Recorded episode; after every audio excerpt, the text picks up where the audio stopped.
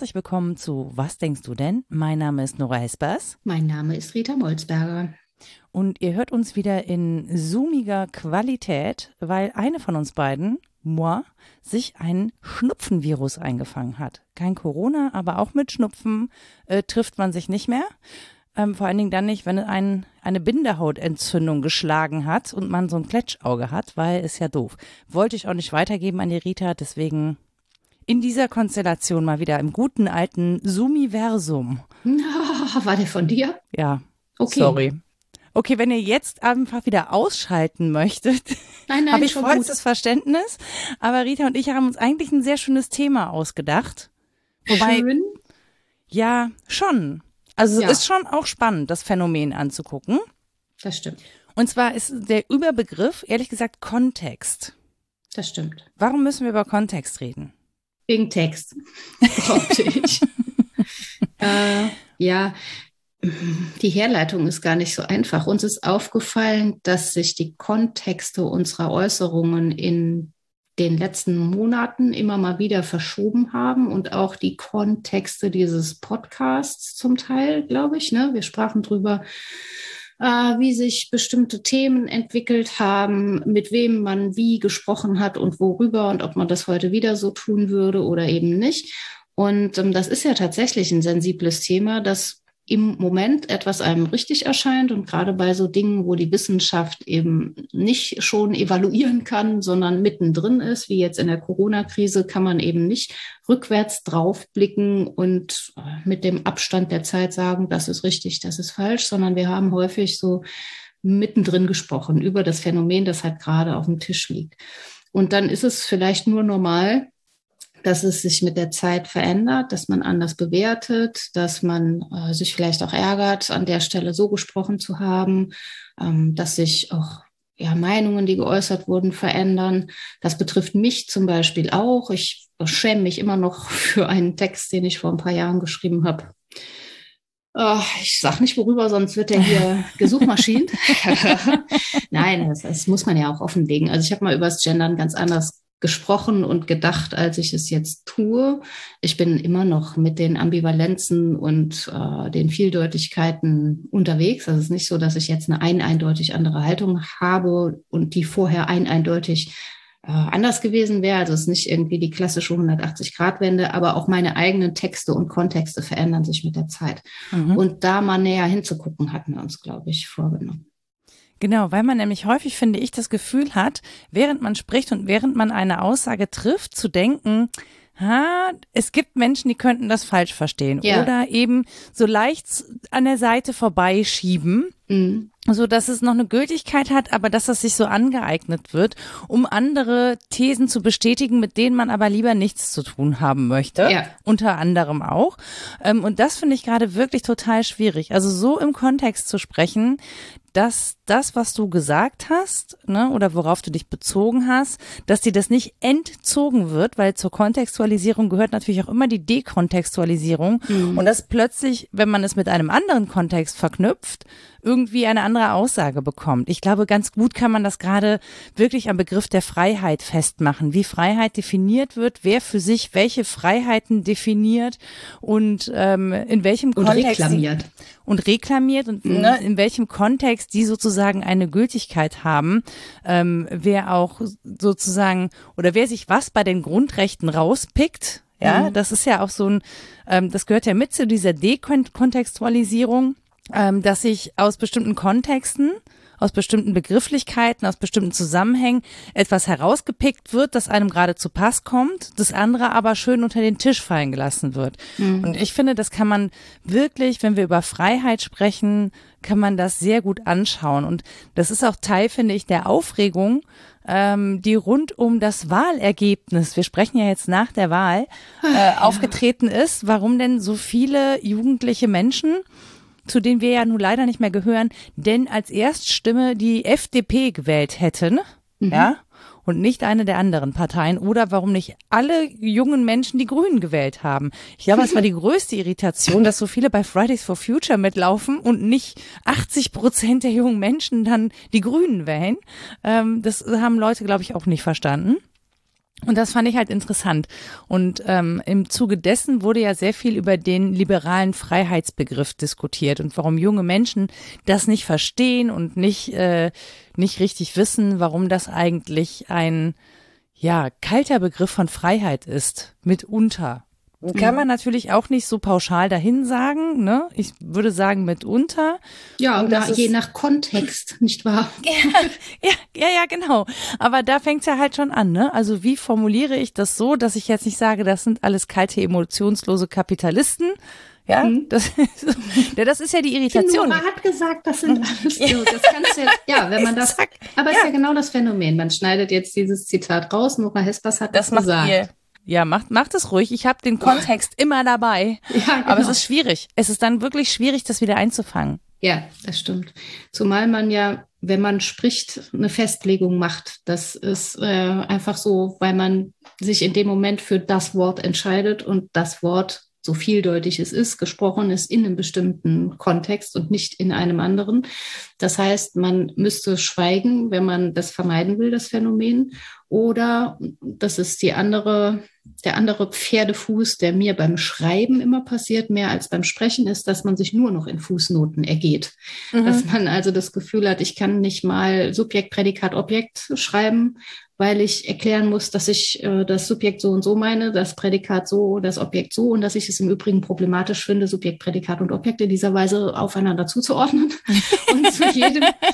und außerdem habe ich diese Gedanken schon mal woanders gelesen. Genau, und interkulturell betrachtet ist das sowieso falsch. Gendertheoretisch müsste man es folgendermaßen fassen. So, und dann bist du so bei Fußnote 17, während du geschrieben hast, ich fange an. das ist nicht gut.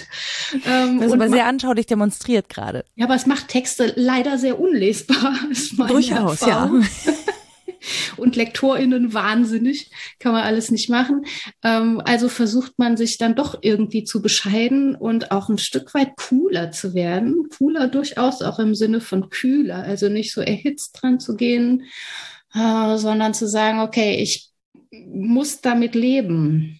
Mhm. dass es rausläuft in die Welt, das Wort, das Geschriebene vielleicht noch härter als das Gesprochene, weil man dem Geschriebenen irgendwie nicht verzeiht, dass es sich so materialisiert hat. Und mhm. da ist man dann so auf ewig drauf festlegbar. Beim gesprochenen Wort denkt man noch, na ja gut, das kann einmal so entfleuchen. Und das ist für schreibende und sprechende Menschen, so glaube ich, sehr schwierig, denn, und das darf man ja auch nicht vergessen, das ist ja nicht irgendwie intellektuelle Schwurbelei, sondern Worte haben Macht. mhm. Mit Worten kann man wirklich sehr viel machen. Nicht alles, da bin ich auch nicht äh, so ganz, wie soll man sagen, optimistisch oder festgelegt, dass man jetzt über die Sprache ein ganzes Bewusstsein verändern könnte. Da hatten wir es, glaube ich, auch schon mal von. Also mhm. es, die Welt wird nicht gerechter davon, dass wir nur versuchen, gerechter zu sprechen, zumal auch das ja wieder Hintertürchen hat. Aber es ist ja schon so, dass wir mit Sprache einen Ausdruck für das finden, was wir sind was wir denken, was wir meinen. Ein Stück weit stimmt es, glaube ich, schon, dass man ist, wer wie was man spricht. Und ja, das macht es halt so schwierig, sich dann festzulegen, weil man schon weiß, ja, der Kontext verändert sich und vielleicht ähm, wird es mir aus den Händen genommen, anders geredet. Äh, vielleicht benutzt auch jemand Worte, die ich problematisch finde, meint aber was Unproblematisches oder umgekehrt. Das kann ja mir dann auch passieren. Und das ist wirklich dann ein Akt der Verantwortung, trotzdem zu sprechen und zu schreiben. Was ich daran auch super spannend finde, ist ja, ähm, dass Sprechen und auch Schreiben, dass das ja einfach nur nachzeitig funktioniert, während man mhm. die ganze Komplexität ja im Hinterkopf hat.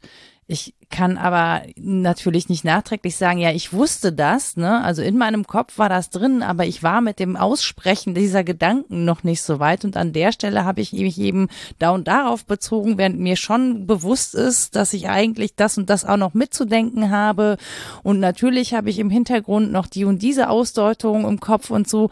Mhm. Das kann man ja gar nicht alles verbalisieren. Also man entscheidet sich ja auch für die Vielzahl an Gedanken, die so in so einem Kopf vorhanden sind.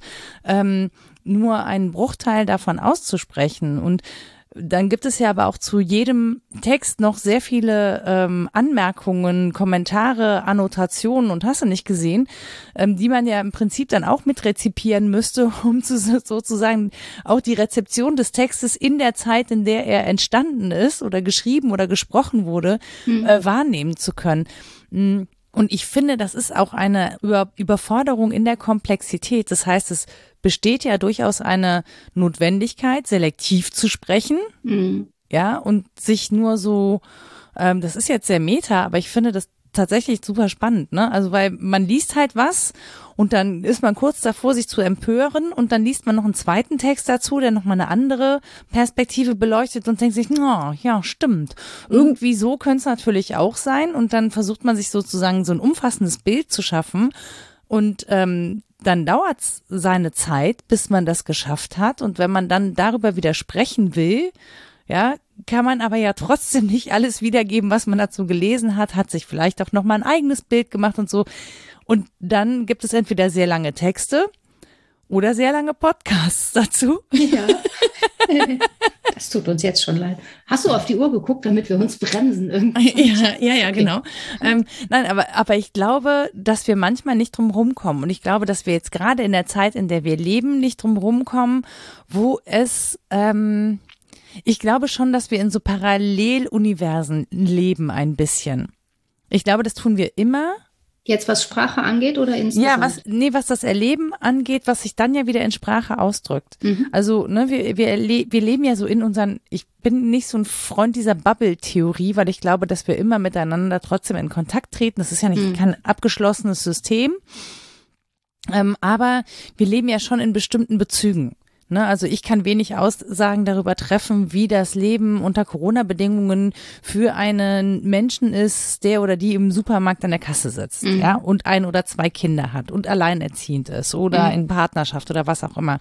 Ich kann überhaupt gar keine relevanten Aussagen darüber treffen, wie dieses Leben aussieht und zu welchen Schlüssen man dann kommt in so einer Pandemie, wenn man davon betroffen ist. Ja, das, also das kann man halt imaginieren. Das ist ja auch Kraft der Sprache und der Fantasie, dass man versuchen kann, sich in jemanden herein, hineinzuversetzen. Und das finde ich einen wichtigen Punkt, weil es da um Empathie geht, aber auch um Solidarität. Also, dass ich schon die soziale Fantasie aufbringen kann, wie es wäre, jemand anders zu sein äh, oder wie es wäre, in anderen strukturellen Bezügen zu leben. Historisch, wann anders ähm, aber auch ja, politisch anders aufgestellt. Das kann ich imaginieren, aber wie du schon sagst, ich erlebe das nicht. Das ist nicht mhm. was, was mir widerfährt.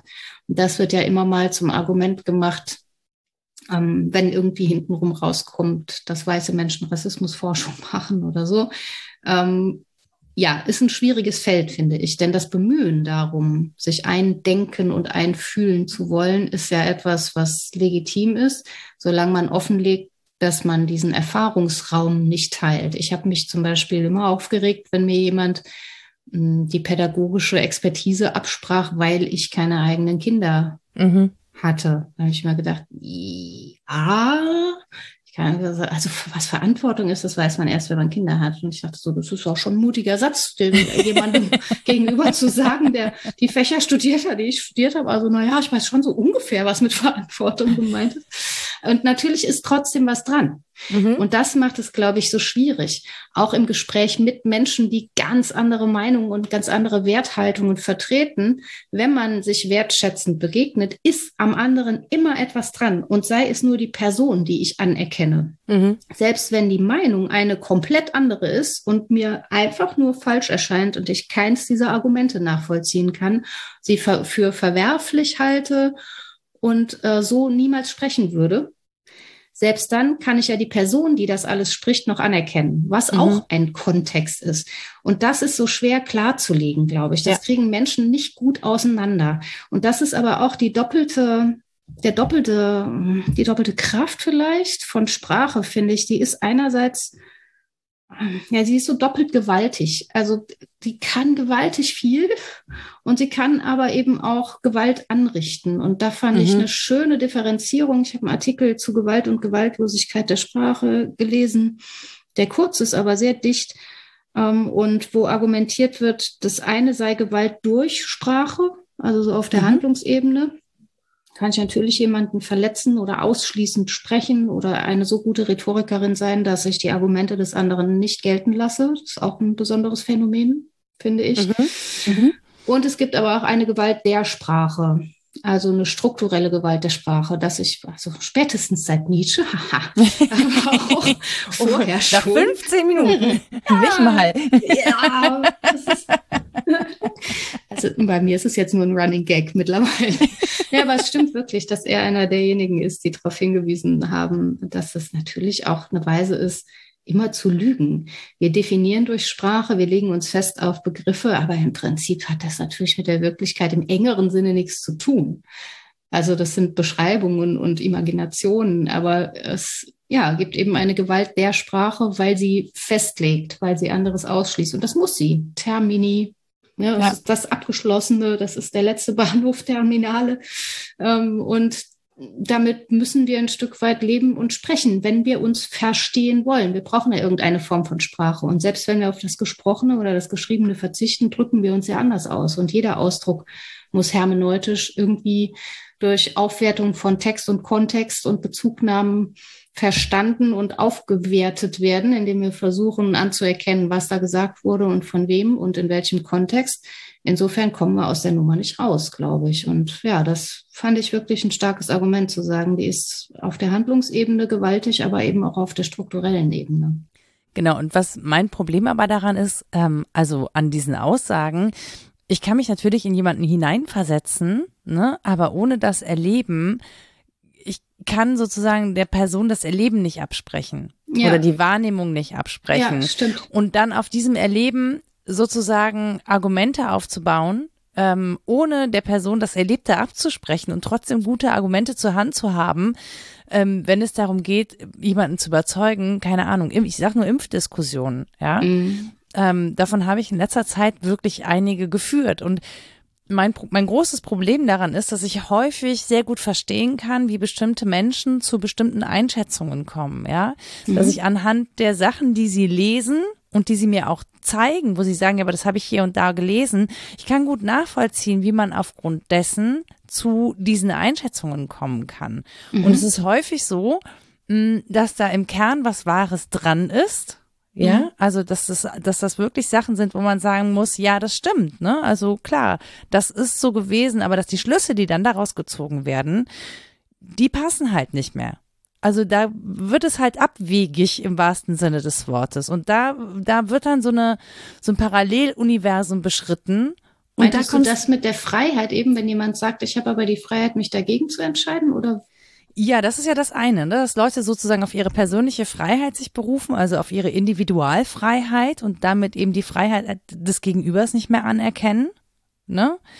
Im bestimmten und, Sinne, ja. Genau, im Wobei, bestimmten ja, ja, auch das schwierig. Die würden ja sagen, na, du kannst dich ja genauso entscheiden. Genau, aber die kann sich, die andere Person kann sich ja nicht entscheiden, mit wem sie sozusagen einen Raum teilt. Ja. ja also ja. ob sie sich, ob sie gefährdet wird oder nicht, kann die andere Person nicht entscheiden. Ja, so. ja, ja. Advocatus Diaboli würde sagen, ja, das, warum soll das jetzt an der Stelle ausgerechnet relevant sein. Ich weiß ja nicht, was ich sonst so alles in die Welt trage. Und Menschsein ist nun mal verschmutzt sein ne? und sich anstecken Absolut. und all dieser Kram. Ja, ja, das, ja. Genau. So, aber das ist, das sind ja genau diese Argumente ja, oder ja. diese, so, und ähm, es ist etwas anderes, ob man jemand mit einem äh, Schnupfenvirus, wie ich ihn gerade habe, äh, ansteckt, ja, oder ob es eben das Coronavirus ist. Also wir wissen ja aber bestimmte Viren äh, doch eine ganze Menge und da gibt es eben welche, die sind halt in der Ansteckung auch vorhanden, aber haben in ihrer Auswirkung nicht so dramatische Folgen, wie das eben unter Corona ist. So. Ja, gut, in der Argumentenlage bewegst du dich ja noch im Raum der Gründe, aber wenn jetzt jemand sagt, okay, du sagst jetzt was von Wissen, ich erkenne aber dieses Wissen gar nicht an. Ich sage, das ist irgendwie schon ähm, gemachtes Wissen. Und alles Wissen ist ja gemachtes Wissen. Mhm. Wissen wir das denn wirklich? Kann das nicht demnächst ganz anders erscheinen? Und so weiter und so fort. Mhm. Ja, kann es. Stand jetzt ist es ein Stück wie alles andere auch eine Entscheidung, an das eine zu glauben oder an das andere zu glauben. Und dann kann man natürlich sagen, es gibt viele plausible Gründe, eher auf der Seite sich argumentativ zu bewegen und oder andere plausible Gründe, sich auf der anderen Seite zu bewegen. Und dann muss es einen Streit der Argumente geben. Und mit sowas habe ich kein Problem. Es ist sehr anstrengend, finde mhm. ich. Und es ist auch schwer von den eigenen Werthaltungen abzusehen und die anderen wirklich gelten zu lassen. Mir mhm. fällt das schwer, aber ich bemühe mich. Aber wo diese Ebene verlassen wird, wo man den Raum der Gründe verlässt und sich zurückzieht auf Empfindungen zum Beispiel, viele fühlen sich dann gestört von irgendwas oder mhm. haben so eine ungestalte Angst, da ist es dann schwierig, mit Argumenten beizukommen. Also ich habe noch niemandes Angst rational wegerklärt. Und man lernt ja auch zum Beispiel bei Kleinkindern, wenn die Angst haben vor dem Monster unterm Bett, es hilft einfach besser, unter das Bett zu gucken und zu sagen, so, ach, das schläft, ich habe dem guten Nachtlied gesungen. Das hilft besser, als zu sagen, es gibt keine Monster. Mhm. Und ja, trotzdem ist das ja, beim Kleinkind ist das okay, aber ansonsten ist es auch ein sehr manipulativer Umgang miteinander. Also den anderen die Monster weg erklären zu wollen, das ist eine. Ähm, ihn, ihn manipulativ dahin zu bringen, dass er gut schläft, ist das andere. Und unter Erwachsenen würde ich auf sowas eigentlich ganz gern verzichten und wirklich nur noch die Macht des Arguments gelten lassen. Aber das ist offensichtlich gerade schwierig. Ja, aber es ist ja, also es ist ja schwierig äh, in der Angst, die eben Menschen haben. Ja. Und das, das meine ich halt. Also mir ist auch nachvollziehbar, warum Menschen dann Angst haben. Mir ist auch nachvollziehbar, warum sie sich auf dieses Nebengleis bewegen. Ne? Und dafür gibt es natürlich auch, also selbst für Angst gibt es gute Gründe, selbst wenn die nicht, also ne, ein Grund muss ja nicht unbedingt rational sein. Mhm. So. Ähm, ich finde es nur unglaublich äh, schwierig, weil das nämlich häufig damit funktioniert, dass die Informationen, die sie rezipieren, eben im Grunde, dass etwas Wahres daran ist mhm. und dass es dann abdriftet. Und ich finde, das macht es so schwer unterscheidbar ja. für viele. Ne? Also ja. bei mir ist es ganz häufig so, dass mir dann irgendwelche Sachen hingeknallt werden und dann recherchiere ich da erstmal hinterher und dann gucke ich, wo war das zuerst, ne? Wer hat es aufgebracht? Mhm. Wo ist es erschienen? Was sind die Quellen? Wer hat die Aussagen getroffen und so? Mhm. Das dekonstruiere ich dann alles und gebe das dann wieder und sage, okay, das habe ich da und da gefunden, das sind die Aussagen. Ich habe mir die Originalstudie angeguckt, die ist da und da entstanden, in dem und dem Kontext. Also das heißt, das, was dir so hingeknallt wird als Schlagzeile häufig, ja, mhm. das kontextualisiere ich neu, also mhm. beziehungsweise suche den vorhandenen Kontext zusammen mhm. und kann dann sagen, naja, wenn man sich das so und so betrachtet und die in die Quellen ranzieht, dann kann ich dir sagen, das ist in dem und dem Zusammenhang entstanden. Das ist nicht grundsätzlich falsch, aber es gibt eben Gründe, warum das nicht repräsentativ ist zum Beispiel. Ne? Mhm. Oder warum das ein bestimmter ähm, warum das eine Ausnahmesituation ist, in der diese Daten erhoben worden sind. Oder mhm. wie sind denn diese Daten erhoben worden? Es fehlen bestimmte Informationen, um bestimmte Aussagen zu treffen und so weiter und so fort. Aber das ist natürlich ein, ein Riesenhaufen Arbeit das zu tun, ne? Ja, Bei jedem klar. Argument. Und so. Zeit, wie du eben schon sagtest, ne? Genau. Neuralgischer Faktor, die hat man nämlich nicht immer erst recht nicht im direkten Gespräch. Genau. Und das finde ich, ähm, das Doofe ist, das macht ja, machen ja nicht alle.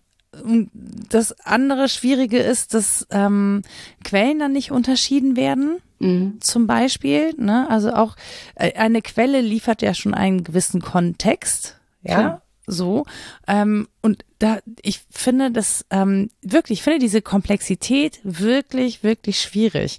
Und ähm, ich würde tatsächlich auch nicht hingehen und sagen, naja, Wissenschaft ist Glauben, ähm, in dem Fall, wo viele verschiedene Wissenschaftlerinnen und Wissenschaftler an unterschiedlichen Instituten zu gleichen Schlüssen kommen, ähm, wenn es jetzt um, um äh, naturwissenschaftliche Dinge geht, äh, kann man da durchaus sagen, okay, das ist, das ist erstmal gesichert an mhm. der Stelle, ja.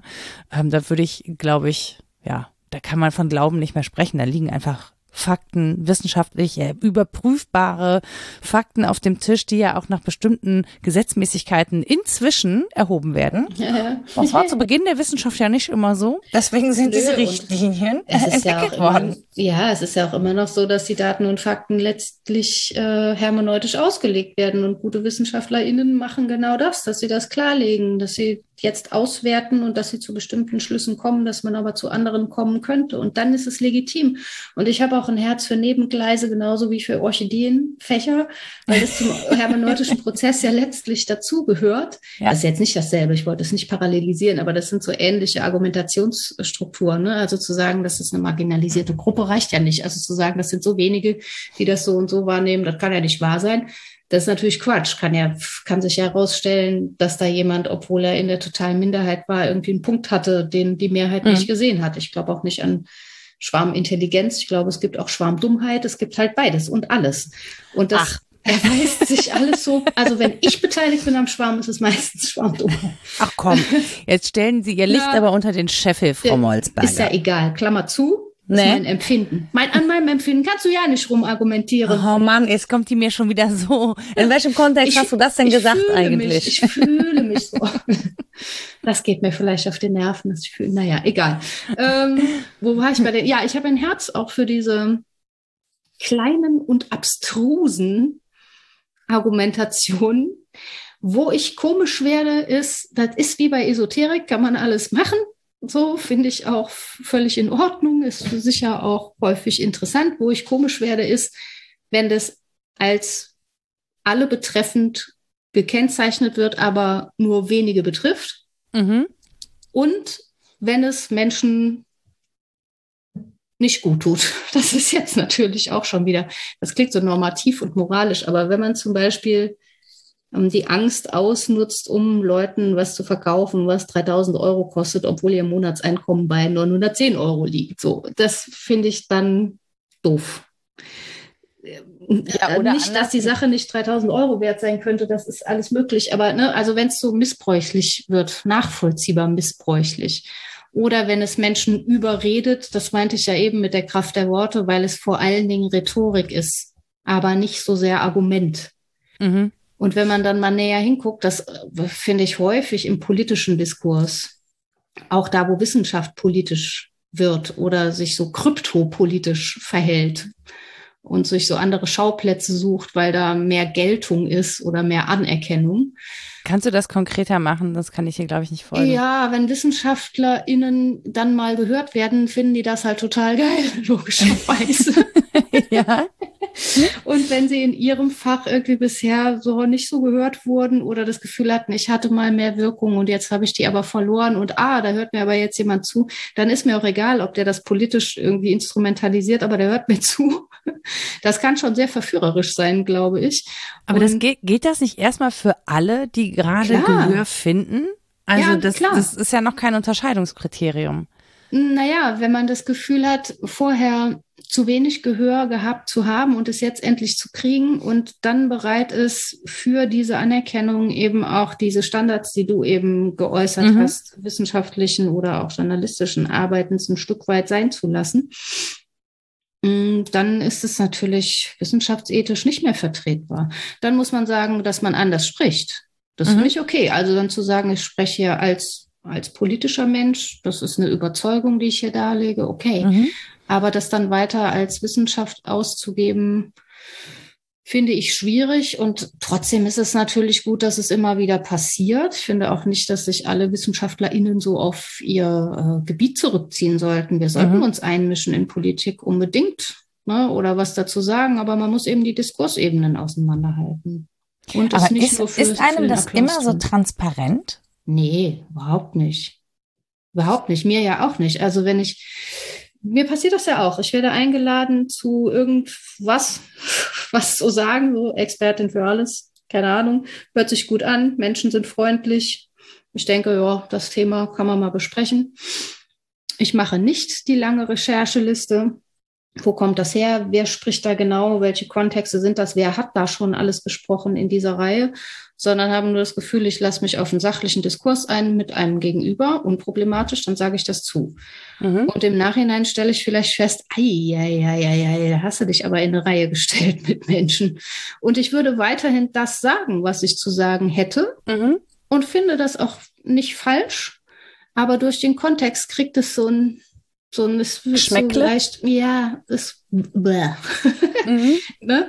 Oder auch die Autoren, in dem Fall Männer, die ich häufig zitiere. Das hatten wir ja schon mal mit Nietzsche. Das, mhm. Mittlerweile kann man das halt machen, weil die Nietzsche-Forschung soweit ist.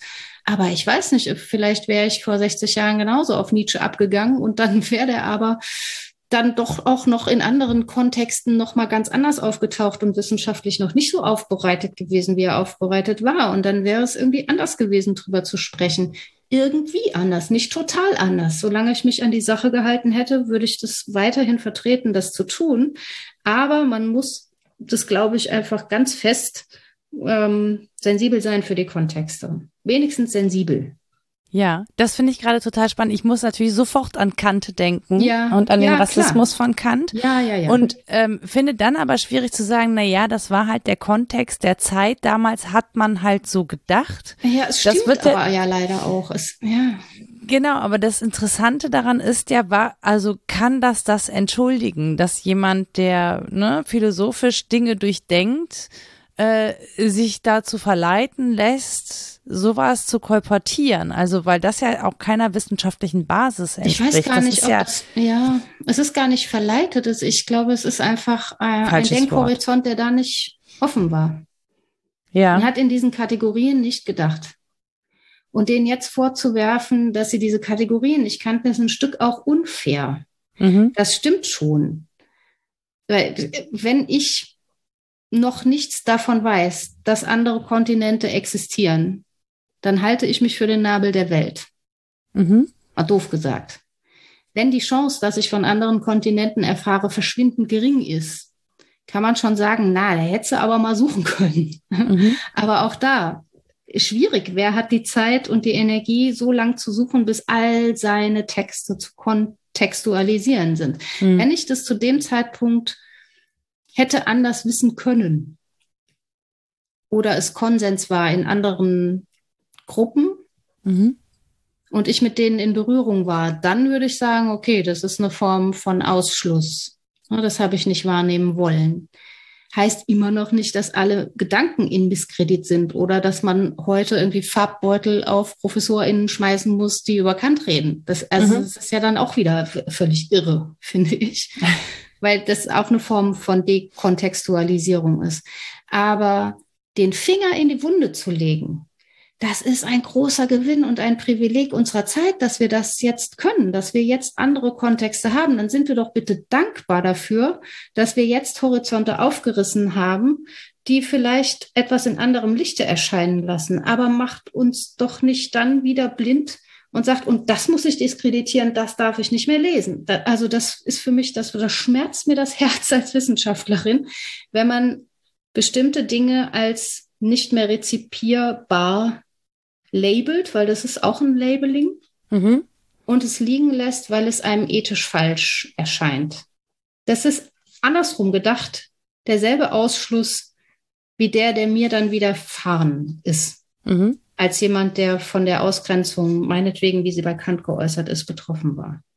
Und natürlich gibt es Dinge, die sind nicht sagbar. Deswegen haben wir so Dinge wie, äh, ja, dass man bestimmte Lügen nicht verbreiten darf. Das haben wir ja. juristisch festgelegt und das ist gut und richtig so. Zum Beispiel Holocaustleugnung. Genau. Und Verharmlosung. Ganz genau. Darauf ja. hebe ich ab. So. Aber ähm, jenseits dessen das sage ich den Studierenden auch immer, dann lesen Sie doch Mein Kampf, mhm. wenn Sie Rassismusforschung wirklich machen wollen. Dann lesen Sie natürlich die kommentierte, redigierte Ausgabe. Ich, ich war kurz davor zu zucken und zu sagen, aber bitte nur die kommentierte ja, Ausgabe. Ja, aber die ist gut gemacht und die ist, ja. ne? Dann beschäftigen Sie sich dezidiert damit. Und wenn sich alles in einem sträubt, wenn man Passagen von, es geht mir auch so bei bestimmten Autoren, dann ist das auch ein Zeichen dafür, dass man da vielleicht Kraft und Zeit investieren sollte. Mhm. Und selbst wenn es ist, weil man dafür brennt, das zu widerlegen. Wenn man gute Gründe findet, es zu widerlegen, ist es doch super. Dann hat man noch so ein persönliches Erfolgserlebnis dabei. Wenn man dabei rausfindet, okay, ja, ja, okay, es hat dann auch wieder alles Kontexte, dann hat man zumindest Wissenschaft betrieben. Aber was wirklich nicht geht, ist, finde ich, es rhetorisch zu übergehen Mhm. Zu sagen, das und das, ich bin da eben der Macht des Wortes äh, besonders mächtig und deswegen kann ich das besonders gut in Misskredit bringen oder auch ähm, besonders aufs Tapet heben. Das finde ich gemein der Sache mhm. gegenüber. Das geht nicht. Und es geht natürlich auch nicht, anderen nicht zuzuhören. Ja, definitiv. Ich finde halt, ähm, also schwierig zu sagen,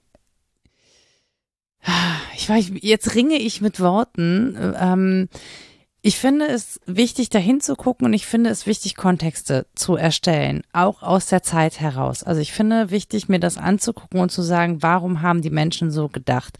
Wir haben das gemacht, als wir über Sophie Scholl gesprochen mhm, haben genau. und äh, rausgefunden haben, wo, oder du hast erklärt, nicht wir haben rausgefunden, du ja, hast erklärt. erklärt. Auch nicht. Ich habe so ein Erklärungsmuster angeboten. Ja, aber wo das mit diesen Hautkrankheiten hergekommen ist, ne? Also in welcher Welt man da gelebt hat und wieso wie hieß er noch, Thompson, Thomason, der, der Pfarrer da im 17. Jahrhundert, der diese menschenverachtenden Äußerungen getätigt hat, aber wo man im Kontext sagen konnte, naja, der hat halt gesehen, wie, wie es armen Menschen geht und hat gedacht, besser gibt's dann weniger arme Menschen, als dass Menschen so leben, wie arme Menschen leben müssen. Also man kann halt schon erklären, wie es zu diesen Schlüssen gekommen ist, ne? Also wie Menschen dazu kamen, sozusagen zu glauben, dass das äh, eine konstruktive Lösung im Sinne der Zeit ist. Mhm. Und trotzdem, da kann man natürlich benennen, dass das völlig menschenverachtend ja. gewesen ist. Und das ist dass halt, diese Zeit in dem Sinne inhuman war. Genau, dass diese mhm. Zeit in dem Sinne inhuman war und dass wir uns heute darauf verständigt haben, dass wir das anders lösen wollen, weil da nämlich ein Erkenntnisprozess gefolgt ist, der Jahrhunderte gedauert hat und an dessen Ende wir immer noch nicht stehen, weil wir natürlich immer noch Dinge verhandeln, ne, als Weltgemeinschaft. Ja, und weil diese Art zu denken und zu argumentieren auch immer noch mal durchs Hintertürchen wiederkommt. Selbst wenn wir uns darauf festgelegt haben, wir ja. wollen das so nicht mehr. Es gibt immer wieder Argumente, die von dieser Sorte sind und dann kann man halt wenigstens sagen, ah, diese Sorte Argument, die ist genau. uns doch schon mal begegnet.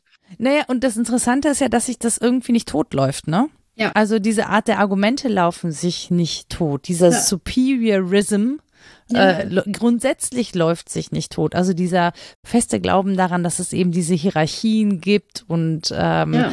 dass manche Menschen eben bessere Menschen seien als andere. Und ich finde, die gehören auch zum Kern des Problems, wenn wir eben über solche, solche Kontexte sprechen. Ja. Weil wir sprechen nämlich nicht nur über Kontexte, sondern natürlich sprechen wir auch darüber, wessen Stimme zählt. Genau. Und, und anderen, das finde ich halt auch ein, entschuldige, du wolltest noch. Und? Nee, ich wollte nur, ich wollte nur noch hinzufügen, dass, ähm, also, dass Menschen gerade das Gefühl haben, ihre Stimme würde nicht mehr zählen, die vorher eben lange und häufig gehört worden sind. Und da gibt es nämlich, da geht es eben nicht nur um Kontext, sondern auch um Bedeutungsverlust und Deutungshoheitsverlust. Und Auf ich glaube, Fall. das ist eines der Phänomene, das ganz krass mit da reinspielt, wenn wir darüber sprechen, wie eben Menschen auf so Parallelgleise laufen, die eigentlich vernünftige Sachen mitunter auch sagen, aber mit einem Unterton, ähm, der immer dahin geht, sozusagen sie zum Opfer zu machen, ähm, dass man eben nicht mehr gehört wird. Ja. Also sie sind sozusagen Opfer des Systems, sie, ihre Stimme wird unterdrückt, die vorher ja. einfach sehr präsent war. Ja, das ist ja, dieses Opfernarrativ. ja, aber das, wir erleben es wirklich Klar. gerade super häufig, finde ich. Ja, das stimmt. Das Problem ist ja, dass man das nicht in den Griff kriegt, indem man Kant nicht mehr liest. Also, doof gesagt. Ne? ähm, sondern, Rita schließt den Bogen. Ja, ist ja so.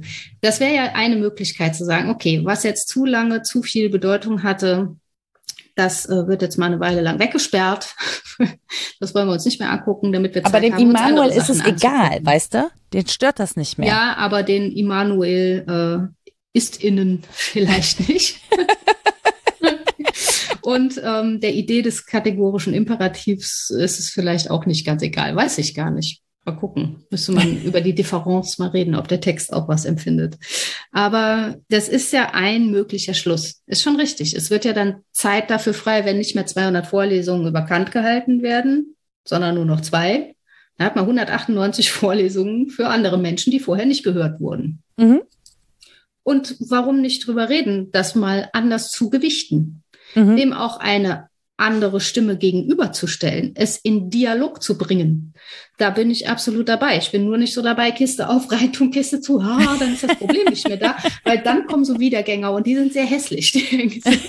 das, ja, damit lädt man geradezu dazu ein, dieses Opfernarrativ ähm, mhm. aufzurufen. Weil dann der, hoch, und jetzt hat man den in die Kiste gesperrt, das darf man doch nicht. Ne?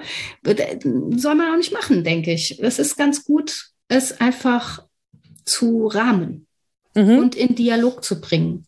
Und wie mein Kampf, den Text nur so, die Seite ist sehr groß. Ich zeige hier eine große Seite mit meinen Fingern und der Text ist nur ein kleiner Teil und der Kontext kommt von links und rechts und oben und unten. So, das mhm. ist sinnvolle Quellenarbeit, finde ich. Nicht so sehr zu sagen, oh, wir lesen das lieber nicht mehr, weil man dazu dann auch einlädt zu, oh, boah, die haben gesagt, wir dürfen das nicht mehr lesen. Jetzt lesen wir es aber erst recht.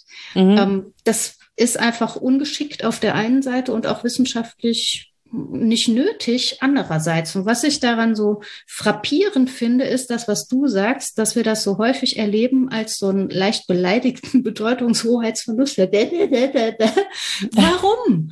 Wenn man ordentliche Wissenschaftlerin ist oder ordentlicher Wissenschaftler, dann hält man das nicht nur aus, dass vielleicht die eigenen äh, Säulen, Heiligen vielleicht mal vom Sockel gestoßen werden, sondern dann hat man Freude an einem sehr vielschichtigen Diskurs.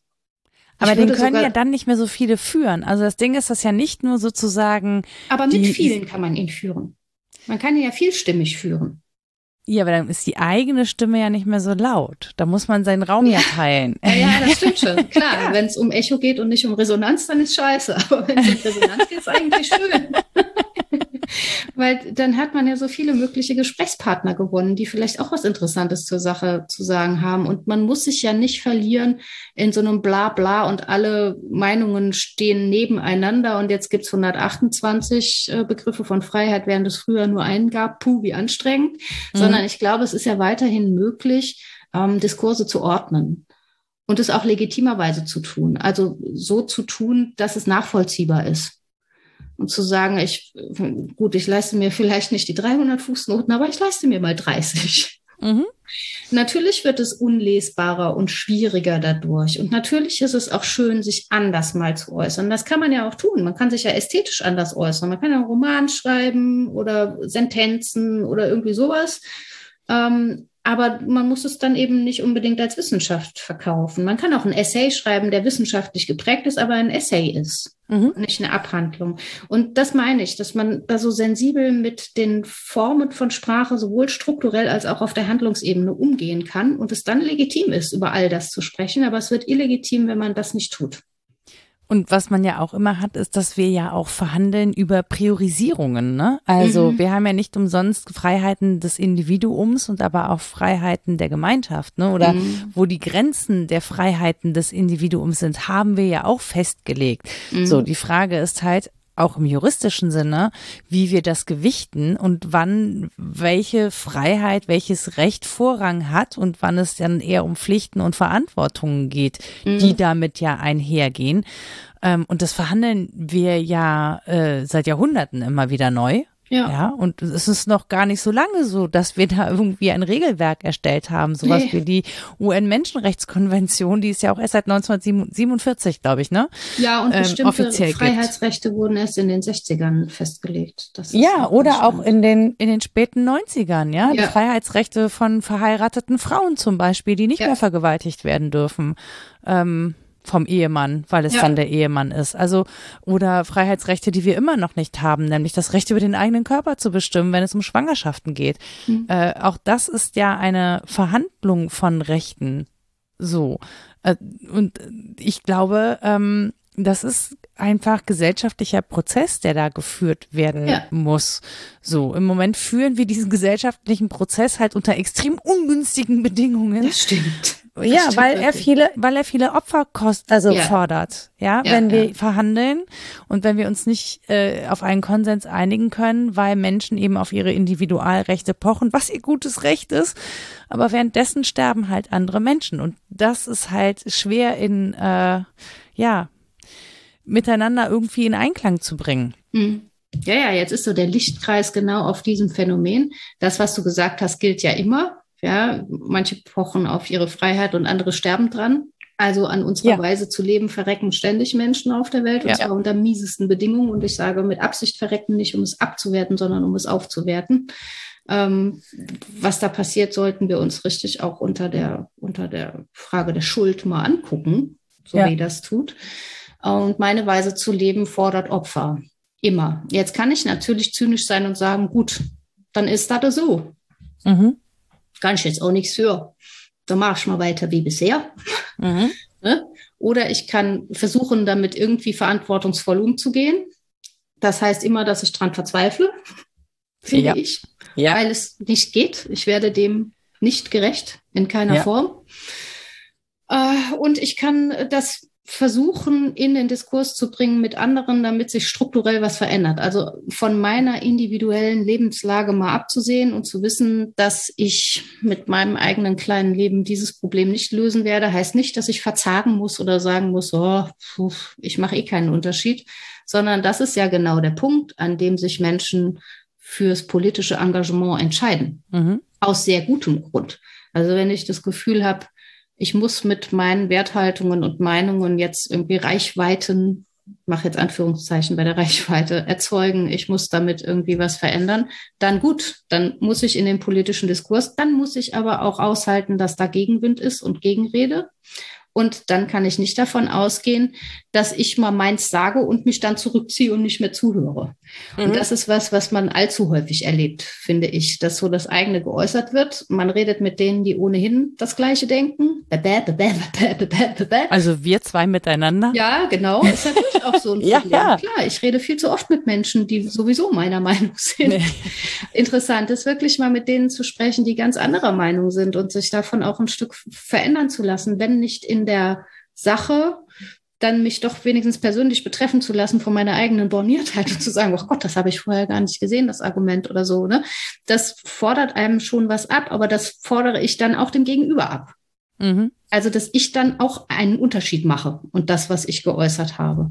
Und ich glaube, so geht Politik, nur erleben wir davon gerade sehr wenig. Ja, oder auch recht viel, ne? Also wenn jetzt gerade aktuell, wir müssen sagen, wir sprechen am 1. Oktober miteinander, wir wissen nicht, wie die Welt aussieht, wenn dieser Podcast veröffentlicht wird, weil dann in diesen Koalitionsverhandlungen vielleicht schon einige Dinge passiert sind, von denen wir heute noch ja. nicht absehen können, was. Aber es ist ja schon so, dass gerade äh, politisch Menschen miteinander sprechen, die oberflächlich gesehen erstmal so viel nicht gemein haben oder zumindest sehr unterschiedliche Vorstellungen davon, wie bestimmte Ziele erreicht werden sollen mhm. und die ja jetzt dennoch im Gespräch sind. Also das ist ja schon irgendwie was. Das stimmt. Die müssen auch, ne? ja, genau, die, die müssen. Ja was. Mhm. Genau, die wollen was, die müssen auch, aber die tun das auch auf eine bestimmte Art und Weise. Und mhm. ähm, das finde ich schon spannend zu sehen. Und ich bin gespannt, ob das einen Einfluss hat. Ähm, das hängt wirklich stark davon ab, wie es ausgeht, wie Menschen grundsätzlich miteinander sprechen und verhandeln. Das stimmt. Mir persönlich ist es halt auch in diesen Gesprächen mit Menschen, von denen ich genau weiß, dass sie nicht einer Meinung sind, ähm, wichtig, diese Menschen nicht aus dem Blick zu verlieren. Und ja. ich finde das unglaublich schwierig.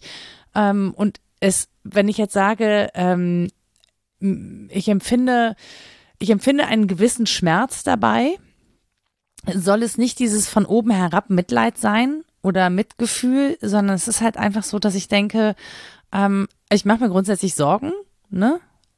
ob die, ob die gut zurechtkommen und mhm. wenn ja, ist ja alles okay.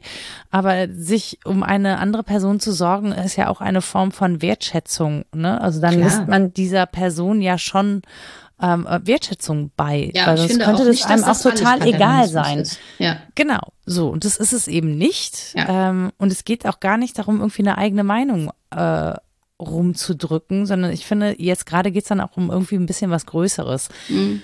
Und das ist, glaube ich, ähm, das ist so ein deutlicher Unterschied mhm. zu dem, was wir haben. Ne? Um was geht es eigentlich? Und ich finde, es gibt, und das ist wirklich, ich finde das wirklich schwer zu unterscheiden, auch manchmal, auch bei einem selber, ne? Geht es um das große Ganze, ja, oder geht es um die eigene Person? Mhm. Also geht es darum, den, Bedeutung, den Bedeutungsverlust zu bekämpfen? Mhm. Oder geht es darum, irgendwie für die Gemeinschaft etwas zu erreichen? Mhm. Und häufig wird das eine mit dem anderen getarnt. Das stimmt. Ja, also dann, dann gibt es Menschen, die ähm, behaupten, im Sinne der Kultur zu sprechen die aber vor allen Dingen im eigenen Sinne sprechen. Ja. Weil sie eben ähm, Angst haben vor einem Bedeutungsverlust. Und das finde ich, ich finde das als Phänomen interessant zu beobachten, dass sich darunter eine Zahl an Menschen befindet, die vorher große Bühnen bespielt haben mhm. und die jetzt eine ganze Zeit lang diese Bühnen nicht mehr betreten konnten. Mhm. Und das ist natürlich ein Problem, ne? Also grundsätzlich ist es Auf natürlich ein Problem, weil es natürlich ähm, Menschen in ihrem in ihrer Berufung im Zweifel auch hindert, ja. Also das ist ja oft nicht nur ein Beruf, sondern auch eine Berufung, ja. auf einer Bühne zu stehen, Menschen zu unterhalten, äh, in welcher Form auch immer. Wenn man das nicht mehr ausüben kann, dann ist zum einen die Existenz nicht mehr möglich von dieser Berufung und es erschüttert einen, glaube ich, auch in den Grundfesten. Absolut. Ja? Also da fühle ich mich auch betroffen. Bei mir war es ja immer so, dass ich einfach wahnsinnig gern gelehrt habe in Gruppen mhm. im Raum und das ist überhaupt nicht frei von eigener Eitelkeit und von Anerkennung, die ich da en masse und außerhalb der, von äh, privaten Bezügen erfahre und sei es noch in Abgrenzung, aber das ist natürlich ein Anerkennungsgeschehen und es hat mit Macht zu tun, mit Autorität, mit all dem und da darf man nicht blind für sein. Äh, und selbst wenn man nicht blind dafür ist, ist es immer noch dasselbe. Ja. Wenn man aufmerksam dafür ist, bleibt es ein Machtdiskurs, ja. auch wenn man versucht, ihn zu brechen. Ähm, und da darf man mal hingucken, was das mit einem gemacht hat, das alles nicht mehr so leben zu können. Das ist für viele ganz schön schlimm. Also ich bin jetzt aus den ersten Präsenzveranstaltungen, die wir wieder hatten an der Fachhochschule rausgegangen und war high wirklich mhm. high. So, und habe das dann in der nächsten Veranstaltung auch so gesagt, dass es mir jetzt leid tut, ich aber einen heißen Kopf habe und irgendwie komische Ausschüttungen von Stoffen in mir gerade passieren. Einfach weil ich wieder in einem Raum bin mit Studierenden. Ich sehe dich gerade ekstatisch an die Tafel kritzeln. Völlig irre. Ja, davon konnte man mich gerade noch abhalten, weil es ein Whiteboard war, aber bei Kreide wäre ich auf jeden Fall drauf angesprungen. Und ist das schön analog, ne? Ja, das macht was ja, mit einem. Ja, ja klar, das sind meine eigenen ganz persönlichen mh, hm, Vorlieben, die da gut in Geltung kommen. Das ist wirklich so eine Art Berufungserfahrung, haha, mhm. allerdings nicht auf eine Professur berufen. Also naja, das, knapp dran vorbei. Das, ja, naja, kann man von knapp nicht sprechen, das ist schon weit dran vorbei.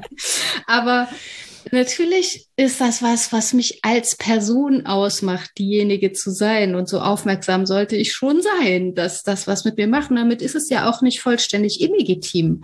Dadurch mhm. entsteht ja Charisma und Lehre wird dadurch auch gut, dass ich das wahnsinnig gerne mache. Ich darf es halt nicht benutzen, um andere mit meinen Überzeugungen zu belästigen. Ich belästige sie ja schon mit der Auswahl der Texte, die ich Ihnen anbiete. Mhm. Das mache ich immer im Modus eines großen Konvoluts, das möglichst auch ein breites Spektrum abbildet, wo auch Texte drin sind, von denen ich persönlich denke, und dann guckst, dann guckst du mal, was so rauskommt und, und wer darauf die resoniert. Das alle lesen und ich denke, ja, gut, ja, dann lesen wir halt das. so, das ist meine Weise, mich da rauszureden. Ne? Also ich weiß ja. auch, dass selbst dieses Konvolut ist von mir ausgesucht. Ich bin offen dafür, wenn Vorschläge kommen, aber die kommen halt so selten. Und auch das ist äh, relativ eng und umschränkt. Ich kenne nicht genug. Ich bin interkulturell nicht gut genug gebildet, um wirklich mh, mm, ja das abzubilden, was alles zu lesen wäre zu dem Thema. Mhm. Das schafft man auch nicht. Aber ich sage das. Und ähm, was du eben geschildert hast, dass Menschen das verloren ging und dass sie sich dann sozusagen damit bescheiden müssen, dass die Bühnen jetzt kleiner sind oder dass sie sich andere Bühnen suchen, liegt, glaube ich, wirklich genau daran, dass es nicht nur, nicht nur so Geltungsverlust, sondern wirklich ähm, ein Verlust von Persönlichkeit ist, den man da mhm. erlebt. Ich bin dann nicht mehr ganz ich selbst. Das aber zu erkennen, ist ja schon ein erster Schritt, um was damit zu machen, würde ich behaupten. Ja, also würde ich auch behaupten, aber ich finde, das ist genau das, ähm, wo es eben Nebengleisigkeit häufig wird. Mhm. Ne? Also ich meine, wir sind ja eingestiegen mit Kontexten und Texten und sind jetzt bei Anerkennung und Bedeutung und auch das gehört einfach, glaube ich, zusammen. Auf jeden Fall. Also weil ich ich lege keine Texte dar, ich schaffe keine Texte in einem bestimmten Kontext, ohne dass ich den Wunsch habe, dass sie zum einen rezipiert und zum anderen anerkannt werden. Ja, klar. Dass sie besprochen werden, dass sie auf Resonanz stoßen und so weiter. Ähm, und dann, äh, wie gesagt, und wenn, wenn es dann sozusagen dazu kommt, dass sich so, ja, bestimmte Sachen verschieben. Und wir erleben gerade in ganz vielen Ebenen, auch ohne Corona, so eine Verschiebung von, wer wird eigentlich gehört, wer bekommt mm. eine Bühne und so. Und es hat noch nicht mal was Politisches. Also das, ne, es ist nicht politisch gesteuert, sondern ja. es ist gesellschaftlich gesteuert. Du, du weißt, wie ich das. Ja, ja, ja. Genau. Ist, ja, ja. In welchem Kontext muss ich das jetzt formulieren, damit alle anderen Politik. Es genau, richtig. Ja. ja, es ist politisch, aber es wird jetzt nicht institutionell irgendwie bestimmt. Ja, jetzt müssen die und die da kommen und so. Dann dann wäre das eine andere Nummer. Das mhm. wäre was ganz anderes, ne? Sondern es ist ja etwas, das ähm, gesellschaftlich sich hervorbringt. Ja. So. Und da hinzugucken, das finde ich völlig legitim, aber natürlich bedeutet das, dass der Raum geteilt werden muss. Mhm. Ähm, und ich glaube, dass darin eine Kränkung liegt. Aber auf diese Kränkung, und das ist, glaube ich, der Punkt, wo wir in diese Parallelwelt kommen, auf diese Kränkung mit Abschottung zu reagieren. Mhm. Das ist das, glaube ich, das oder der Kern des Problems, wenn wir über Texte und Kontexte reden, dass es Menschen gibt, die sich davon abschotten. Ja. Und versuchen in ihrem Rahmen zu bleiben, weißt du, und da, ja, weil ja. sie da Anerkennung bekommen und da auch Aufmerksamkeit und Zuhörerschaft und so ähm, und Unterstützung und man sich sozusagen eine Gemeinschaft zurückholt und damit auch dem Bedeutungsverlust entgegenwirkt. Mhm. Und aber nicht mehr in Diskurs tritt, weil dann wäre, dann würde man dem ja begegnen. Weißt du? Ja, das ist schon. Ist das jetzt psychologisch? Ich, finde, nee, ich nehme an, dass also ich finde es vor allen Dingen, es ist eine treffende Analyse und Psychologie kenne ich einfach nicht gut. Das muss jetzt eine Psychologin sagen, ob das psychologisch war, das weiß ich nicht. Es war treffend und analytisch genau. Ich habe damit auf zwei Arten Probleme. äh, Endlich ich, hast du mal ein Problem mit dem, was ich sage. Ja, ich, nee, nicht mit dem, was du sagst. Das hatten wir Ach ja so. vorher schon. Wir waren uns doch gar nicht so einig. Diesmal ist eigentlich ganz gut. ähm, nee, ich verstehe es nicht gut. Also ich verstehe mhm. jetzt deine Analyse, aber ich verstehe das Phänomen nicht so gut. Warum das ätzend für einen ist, den Raum mit mehr Leuten zu teilen. Dabei mhm. müsste ich das verstehen. Ich bin wahnsinnig gern allein. Aber was Wissenschaft angeht, finde ich das halt, das macht mich auch high, wenn auf einer inter- oder transdisziplinären Tagung viele Menschen sind, dann denke ich nicht, oh, jetzt hört mir keiner mehr zu und in meiner Sektion kommen nur zwei ZuhörerInnen, sondern ich denke, geil, guck mal, das Thema kannst du dir aus so vielen Perspektiven angucken. Ich finde das super. Ich, das verstehe ich. Ne? Also ich kann das nicht so ganz nachvollziehen und ich kann es auch theoretisch nicht verstehen. Das mhm. ist, da geht's mir so ähnlich wie mit, ich kann Toleranz üben. Nimm meinetwegen Impfgegnerschaft. Das, das kann man prima tolerieren, glaube ich, weil du das eingangs mhm. ähm, als Beispiel genannt hast. Aber eine andere Sache ist, ob man das gut verstehen kann. Mhm. Also ob man die Argumente stichhaltig findet und sagen kann, ja, oh, das kann ich nachvollziehen. Also man kann ja immer noch tolerant sein, selbst wenn man das nicht nachvollziehen kann. Aber wenn man so auf mehreren Ebenen nicht mehr mitkommt, weil man es nicht empfindet und nicht versteht, dann wird der Dialog halt so schwierig. Mhm. Und das ist natürlich auch eine Form eigener Abschottung. Dann bleibt mir halt noch die Ebene ne, der persönlichen Anerkennung. Ich höre zu, weil die Person mir ein Gegenüber ist und ein Gegenüber mir wichtig ist. Dann möchte ich aber eben auch, dass das ähm, in gegenseitiger Anerkennung stattfindet. Und so geht eigentlich Beratung. Also das, was du eben auch von den Koalitionsverhandlungen geschildert hast. Das ist eigentlich eine klassische Beratungssituation und man kann froh sein, wenn die in Politik passiert, glaube ich. Mhm. Eugen Fink hat das unterschieden. Es gibt so Experto-Beratungen da weiß eine besser Bescheid als die andere und umgekehrt. Ne, oder vermeintlich Mansplaining oder so. naja. Womit wir wieder bei Bedeutung und Anerkennung wären. Beratung. ah, die Frau ist einfach doof. Einer weiß besser Bescheid. Also das wäre halt so die Expertenberatung.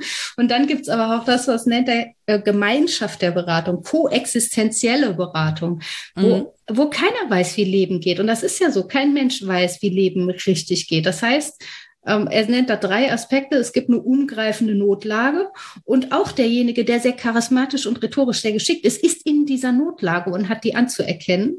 Dann gibt es zum Zweiten den Wechselumgang von Freiheiten miteinander. Also es mhm. ist nicht meine kleine Freiheit, sondern die, die Freiheit miteinander.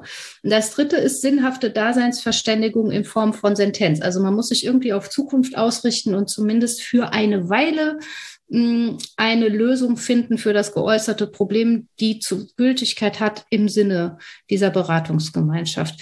Und wenn das passiert, wenn ich mich einlassen kann und da auch sehr unterschiedliche Argumente und meinetwegen auch Gefühle zulassen und hören kann, kein Problem.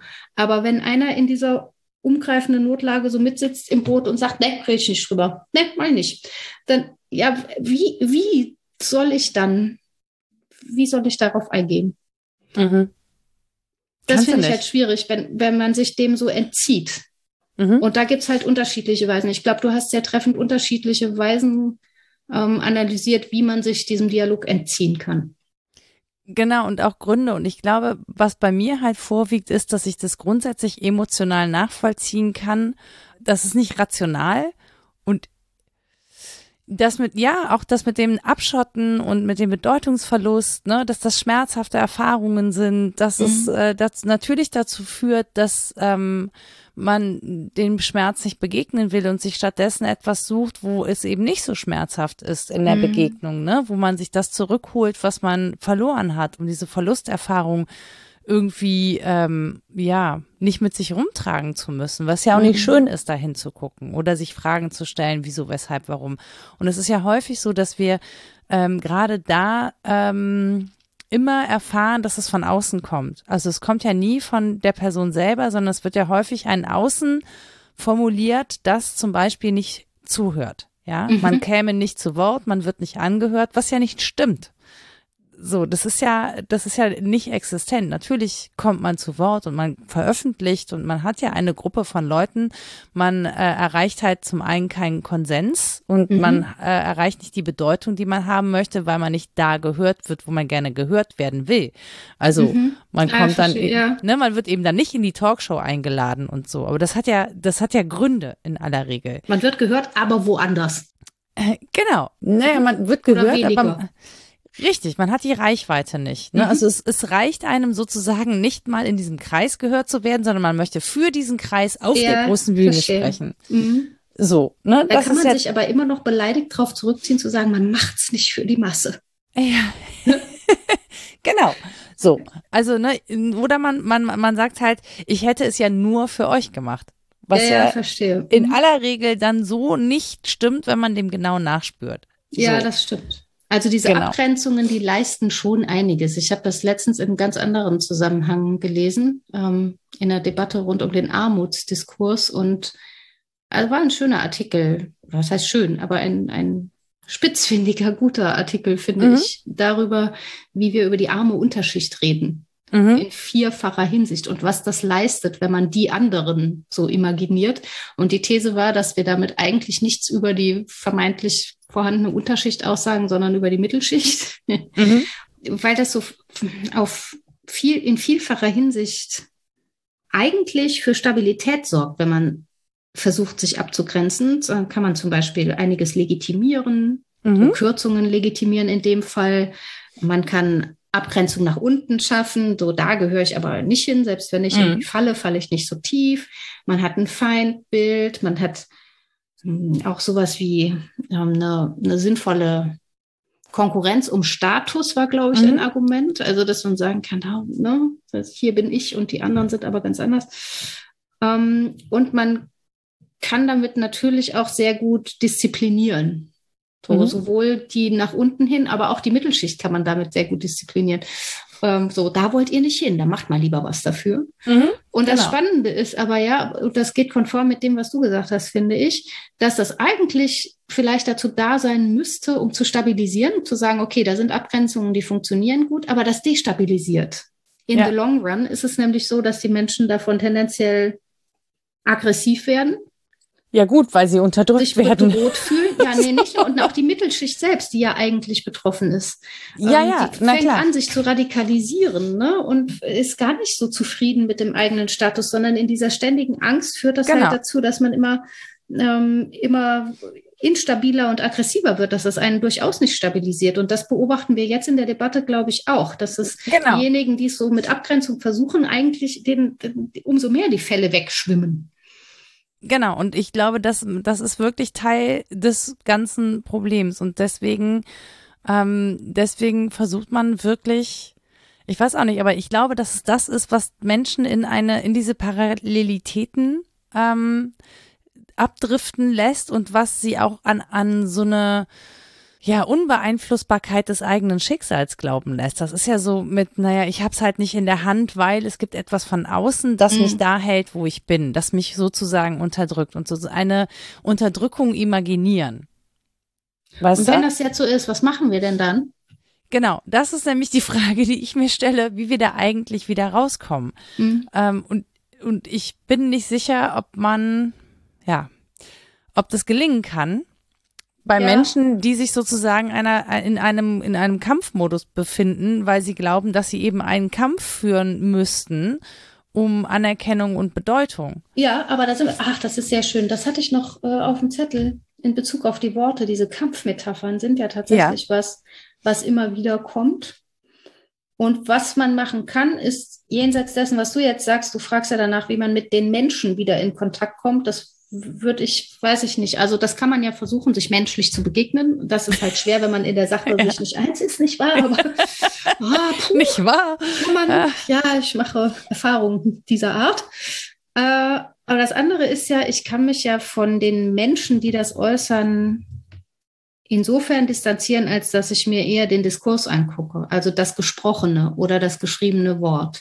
Es sozusagen philologisch angehen und untersuchen, wie wird da gesprochen? Mit welchen Metaphern wird gesprochen? Und da kommt man zu Schlüssen.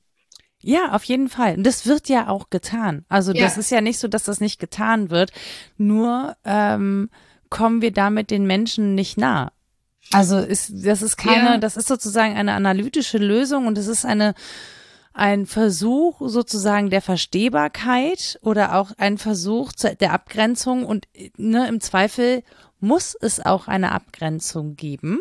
Ja. Ja, weil man sagen muss, ja, das ist das, was ihr macht, aber so wollen wir nicht miteinander sein, ja, sondern. Ja, das ist keine Sprache, die ich bedienen will, die so völlig durchsetzt ist von Kampfmetaphern, zum Beispiel. Oder zum ich will Beispiel, zumindest aufmerksam dafür sein, ja. Ja, oder auch von diesen Opfernarrativen, ja. die man da, ne, ja, oder ja. diesen, diese, diese Gefühle von Nicht-Selbstwirksamkeit und so. Ach ja. Ich, ja, aber das ist ja wirklich, also das Schlimme ist, es gibt ja strukturelle Dinge, die uns wirklich an einer Selbstwirksamkeit hindern, ja. Mhm. Viele Frauen wissen das und Menschen, die mehrfach marginalisiert sind, wissen das erst recht. Ähm, dass es, dass durchaus auch strukturelle Gegebenheiten dazu beitragen können, dass man eben nicht die Dinge selbst in die Hand nehmen kann, sondern dass man in Abhängigkeit ist. Hm. Ne, bei der, bei den Dingen, die man erreichen möchte. Wir sprechen heute so krass Meta. Aber ich finde ähm, das gar nicht Meta. Okay, das ist gut. Ja, ich habe das Gefühl, es ist Meta, aber vielleicht ähm, finden das andere nicht. Ähm, weil ich glaube, ähm, wir die Umstände nicht so klar benennen, mhm. weil wir den Kontext nicht mitliefern, sondern davon ausgehen, dass die Leute in den Kontexten schon wissen, wovon wir reden. Ja, das, aber nee, weil auch, weil es in so viele Kontexte passt, glaube ich. Wir ja, lösen genau. uns von dem einen Beispiel, weil ja. es überall auftaucht. Und es wird auch immer wieder auftauchen. Ich ja. glaube, das ist nur das, das Phänomen und ich glaube, wir betrachten halt das Phänomen als solches, dass es immer wieder auftaucht, dass es nur gerade auf so vielen Ebenen gleichzeitig so unfassbar deutlich zutage tritt, ja, und man trotzdem keine Ordnung reinkriegt. Ich musste nee. an, an Klemperer denken, der hat das ja ähm, philologisch gemacht mit LTI, Lingua Tertii Imperii, wie er ja. so die Sprache des Dritten Reiches philologisch untersucht und dabei Habe ich neulich noch empfohlen. Diese, es ist großartig, wie er auch diese Tragik dann ähm, nachzeichnet, dass er so viele studentische Reden gehört hat über Freiheit und darüber, wie man das loswerden will, das Erbe des Narzissmus und so weiter und Humanismus und so weiter. Und im nächsten Satz sagt dann jemand, man müsse sich heroisch dem entgegenstellen. Und nein, heroisch ist natürlich, das macht wieder die ganzen Kontexte auf. Also oh, so, ja. ne? Also diese Tragik, dass wir, wir das ähm, so aussprechen müssen, wie wir Sprache eben auch erlernt haben und dass wir vielleicht mhm. ganz was anderes meinen, aber das Ganze schon durch die Kontexte quasi unmöglich ist, wir aber keine besseren Worte dafür haben. Also es hat er wirklich Ach, so ja. gut aufgespießt, das finde ich großartig. Und ähm, naja, bei ihm ist es ja so, dass er sagt, es, was ich kann, äh, ich glaube, ich mache es lieber wörtlich. Ich habe es abgeschrieben, warte. Also man zitiert immer wieder den Satz, die Sprache sei dazu da, die Gedanken des Diplomaten oder eines schlauen und fragwürdigen Menschen überhaupt zu verbergen. Aber genau mhm. das Gegenteil hiervon ist richtig. Was jemand willentlich verbergen will, sei es nur vor anderen, sei es vor sich selber, auch was er unbewusst in sich trägt, die Sprache bringt es an den Tag. Und darum ringen wir hier ja jetzt auch. Mhm. Also, dass wir einerseits uns selbst hervorbringen in der Sprache, dass aber andere das auch in bestimmter Weise tun, dass wir den Dialog nicht abschneiden wollen, selbst wenn jemand was zur Sprache bringt von sich, was wir vielleicht völlig indiskutabel und illegitim mhm. finden. Es aber noch illegitimer ist, dann nicht mehr miteinander zu sprechen. Und es ist einfach ein schweres Geschäft, finde ich. Total. Aber es wirklich auch diese ähm, Im Extremfall, und da reden wir wirklich von Extremen, muss es eine Abgrenzung geben. Weil ich ne, kann jeden Wunsch nach Dialogbereitschaft verstehen, aber es gibt Fälle, in denen können wir, also müssen wir den Dialog ablehnen. Und zwar wirklich an den extremen Fällen. Also wenn es ich, Dinge, die für uns nicht verhandelbar sind. Mhm. So. Ne? Also zum, weiß ich nicht, mit Rechten reden. Schwierig. Und bringt ja, auch nichts. Aber, ja, aber was, mh. ich glaube, mhm. da sind wir uns tatsächlich mal uneins. Oh, jetzt. ähm, Abgrenzung, ja, nicht mehr miteinander reden, würde ich sagen, nee. Nee, nicht über das, also ich finde, man muss abgrenzen, worüber man redet und in welcher Form. Ja, klar. Also ich kann nicht ja. sagen, ach, dann erklär mir doch mal kurz, warum Auschwitz doch nicht war. Hm, ja. Boah, finde ich ganz plausibel. Das wird ja. nicht passieren in diesem Gespräch. Also klar, ich kann mir das selbst das kann ich mir anhören. Ich höre ich es aber mit einem anhören. anderen Ohr. ja, das tut mir auch weh. Ja. Im Wortsinne, aber. Äh, aber da wäre ich zum Beispiel rigoros und würde sagen, da, ganz ehrlich, das ist indiskutabel, was du gerade von dir gibst. Das geht nicht. Das sage das ich auch. Ich erkläre dann aber wahr. warum. Ja, na, ja, und du aber. Sprichst ja auch. Ja, weil ich spreche ja auch. Ja, ja. Den nicht zuhören Talk to the hand spreche ich dann. Die Hand ist immer noch dein leibliches Ich. ja, also, äh, Dialog ist da, wo es weh tut, ne? Ja, das ist wirklich so. Weil in Anerkennung der Person, der gewordenen Person, ich rede jetzt auch sehr privilegiert, ich muss das ja so selten. Ich muss so selten mit Menschen sprechen, deren Rede mir Schmerz verursacht. Ja. Aber den Dialog verweigern. Aber wenn keine Dialogbereitschaft da ist, wenn es gar nicht um Dialog ja, geht, kann, sondern ich, um das Senden geht. Ja, ja, das gibt's auch. Klar, das kann man dann benennen und sagen, Entschuldigung, aber da, jetzt, ich kann nicht, weil das ist ja gar kein Gespräch. Ja, das ja, kann man schon sagen. Wenn es auf, aber wenn es auf Gespräch ausgerichtet ist. Aber wenn es nur auf Überzeugung ausgerichtet ist und nicht eben auf Dialog und wenn es nur also wenn es sozusagen nur darum geht, ähm, Phrasen zu dreschen und ein eigenes, ähm, völlig inhumanes und inakzeptables Menschenbild zu propagieren, dann finde ich, ist es völlig legitim zu sagen, nein. Ja, klar. Das also nicht. Auf, also vielleicht hängt es auch hier wieder am Kontext. Ich höre mir keine Kundgebung an von Rechten. Warum sollte ich? Ich weiß, was da gesagt wird. Das wird mich nicht überraschen. Und da bringe ich mich ja auch nicht ein. Ich stelle mich da auch nicht auf die Bühne und halte eine Gegenrede, weil danach bin ich tot. Das ist einfach nicht gut. Ne? Mhm. Aber wenn ich one-on-one -on -one begegne, einem Menschen, der bereit ist zu sprechen darüber, mhm. ist mir zumindest in Ansätzen schon passiert, dann ist das äh, etwas, was man nicht mehr vergessen wird, was einen Jahre altern lässt und furchtbar ist. Ich bewundere alle, die in der sozialen Arbeit diese Dinge tun. Mhm. Ich finde es aber wichtig, dass sie getan werden.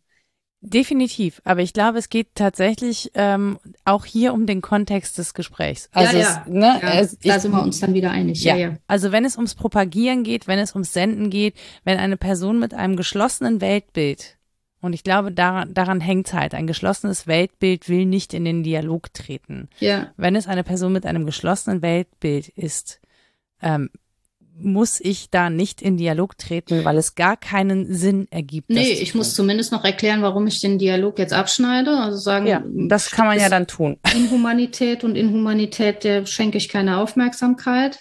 Ja. Ne, aber auch das ist ja noch eine Form von Dialog, auch eine Dialogabsage, die man mit Argumenten hinterlegt. Das ist zumindest was, worüber die Gegenseite mal nachdenken kann. Also auch wenn mir jemand sagt, das ist mir auch schon passiert, ich rede nicht mehr mit dir. Ja.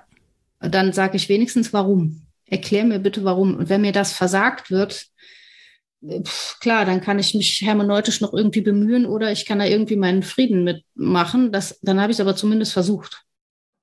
So. Und von vornherein zu sagen, okay, wir haben uns nichts mehr zu sagen und jetzt ist Ende des Gesprächs, finde ich schwierig. Also es muss am Ende einer Gesprächskette, finde ich, passieren, wenn es denn der Kontext des Gesprächs ist, der da aufgesucht ich, wird. Ich wollte gerade sagen, oder ist es halt der Anfang einer Gesprächskette, weil man sagt, unter diesen Bedingungen führe ich kein Gespräch. Wenn du ein ja. Gespräch führen möchtest, dann müssen wir die Bedingungen anders verhandeln, weil so geht's nicht. Ja, anekdotisch erzähle ich da immer die Geschichte von meinem Vater, der die Zeugen Jehovas zum gemeinsamen Gebet und das Kruzifix gebeten hat. Zack, waren sie weg. Das ist so eine, das klingt lustig, aber das ist ja ein Wechsel des Kontextes. Ne? Also zu ja. sagen, ich lasse mich ein auf ihr, haben Sie schon mal über Gott nachgedacht? Oh ja, kommen Sie mal rein. das ist jetzt eine Antwort, mit der nicht so oft gerechnet wird. Und dann zu sagen, ich konfrontiere das mit meinen eigenen Glaubensgehalten, mal auch so im Sinne der Gemeinschaft. Mal gucken, was passiert. Lässt du dich ein, dann lasse ich mich ein. Tust du nicht? Ja gut, dann kannst du ja wieder gehen.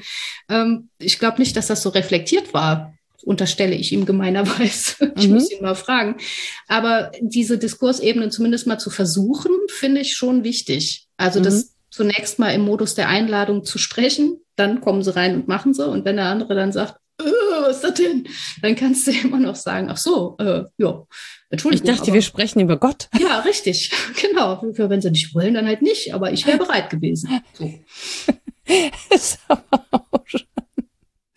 Ja, der hat das aber wirklich so gemeint. Ja, ja, der das glaube halt ich. ja. Ist er genauso beschränkt wie ich in einem gewissen Sinne, dass er halt die, von irgendwo habe ich das ja, dass er halt die Worte hört und denkt, oh ja, gut, so, dann ja, dann kommen wir, dann kommen wir, dann sprechen wir mal über Gott. Weil ja, die wollen über Gott sprechen, dann machen wir das. So, er hat den Subtext einfach sich geweigert zu hören.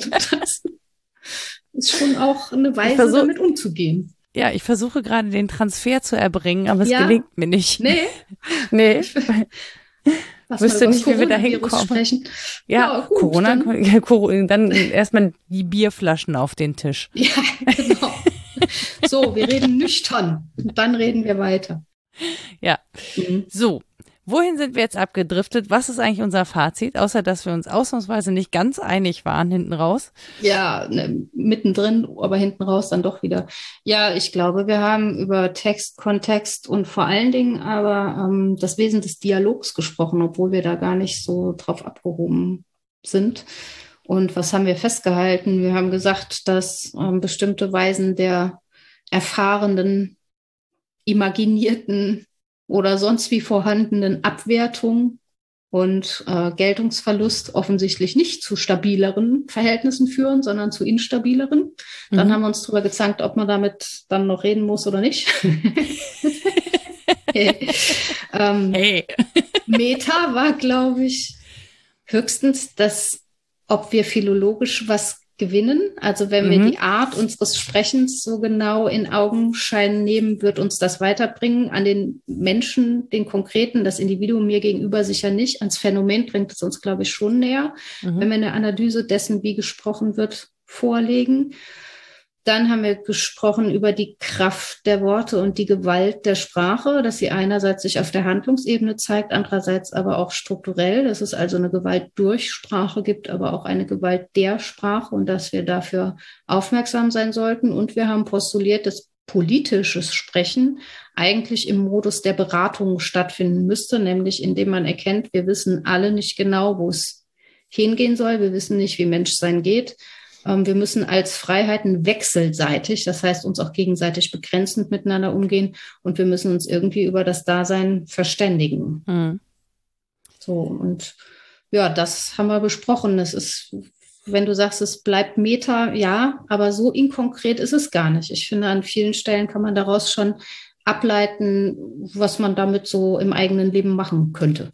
Aber ich habe mich die ganze Zeit gefragt, ob man damit zum Beispiel Menschen, die jetzt wirklich äh, verschwörungsgläubig sind, mhm. ja, ob man, ob, ob die sozusagen das, was wir sprechen, für sich nutzen können, um sich zu legitimieren. Mhm. Eine sehr schöne Frage. Klar, kann man. Ne? Durch Dekontextualisierung ja. gelingt es ja immer. Das ist das Fiese. Ja.